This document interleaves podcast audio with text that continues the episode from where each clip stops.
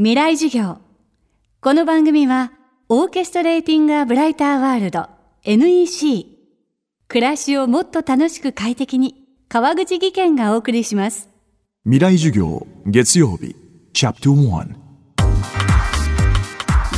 未来授業月曜から木曜のこの時間。ラジオを教壇にして開かれる未来のための公開授業です。今週の講師は社会デザイン研究者三浦敦さんです。消費や文化都市研究のスペシャリストでカルチャースタディーズ研究所の代表でもある三浦さん。新著東京郊外の生存競争が始まったでは今注目を浴びる東京郊外の魅力と可能性を探っています。未来授業1時間目テーマは魅力的な郊外と住まい方革命。まあ、そもそも郊外というのは、まあ、今の東京圏で言いますと東京駅から20キロ圏から50キロ圏ぐらいを指すと思うんですね。えこれはまあ1970年代からまあバブルの頃までですからまあ80年代の最後までに住宅地として開発された地域になります。ですから今の30代東京圏に住む30代40代というものはおおむねこの20キロから50キロ圏で親が買った家で生まれ育っているわけです。でそういう郊外でこの5年間ぐらいで、えー、人口が減り始めたあるいは早いところはもう10年ぐらい前からですね人口が減り始めた地域が現れています。これ基本的には都心から遠い地域の方が人口が減っている、えー、市区町村が多いですが、まあ、これは当然お父さんはもう当時バブルで地価高騰で大変だったからこんな遠くに家を買ってしまったが息子の方はですね、え、就職したらもうちょっと都心近くに住みたいよと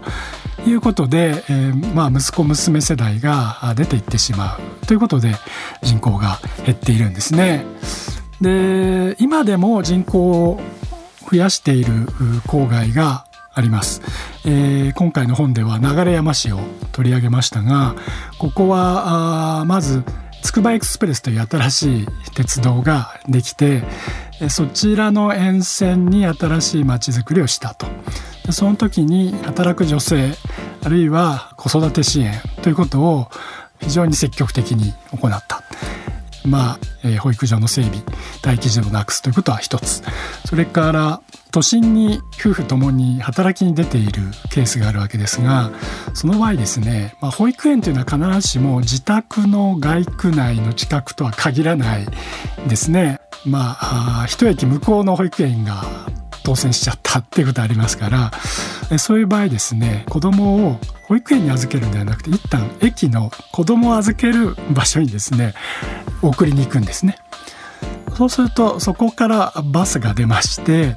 子供をまとめて保育所に送ってくれると。だからまあお父さんお母さんは駅まで送りに行けばいいと。こういう仕組みを作っていて子供を保育園に預けてから都心に通勤するような人をうまく支援する仕組みを作ったと、まあ、こういうことがしやすい地域というものがこれからまだ郊外であっても伸びていくことができるんだろうと思います。ワークライフバランスを重視した働き方革命が叫ばれる今働き方革命は住まい方革命であるべき三浦さんはこう語ります郊外住宅地というのはこの30年前40年前に開発された時点では男性だけが都心に働きに行き女性は郊外で専業主婦となって家事と子育てをするという男女の役割分担とセットで作られたものなんですね。ところが女性も輝いてください働いてくださいと子供もでも産んでくださいということになりますとこのそもそも郊外住宅地というものが作られた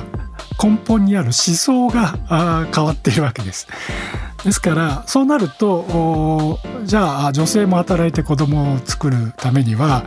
中央区のマンションに住んでそこで子供を産んで育てますよっていうことになるんだがまあそれはあのある程度経済力がないある人だけしかできないことなのでじゃあそうじゃない。やっぱり郊外にしかまあ経済的には住めない。あるいはまあ郊外に住みたい人は相変わらず男女役割分業を続けていくってことになってしまうんですが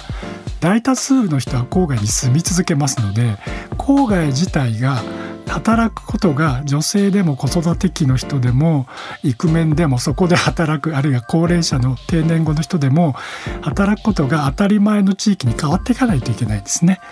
ですから働き方改革をする、まあ、残業を減らしましょう。女性も働きましょう。高齢になってもできるだけ働いてください。ということは郊外住宅地においてもスムーズに働ける。働いた後にちょっと娯楽もある、まあ、そういうことが当たり前にならないと進まないないよということです今週の講師は社会デザイン研究者三浦敦さん今日のテーマは魅力的な郊外と住まい方革命でした未来授業明日も三浦敦さんの授業をお届けします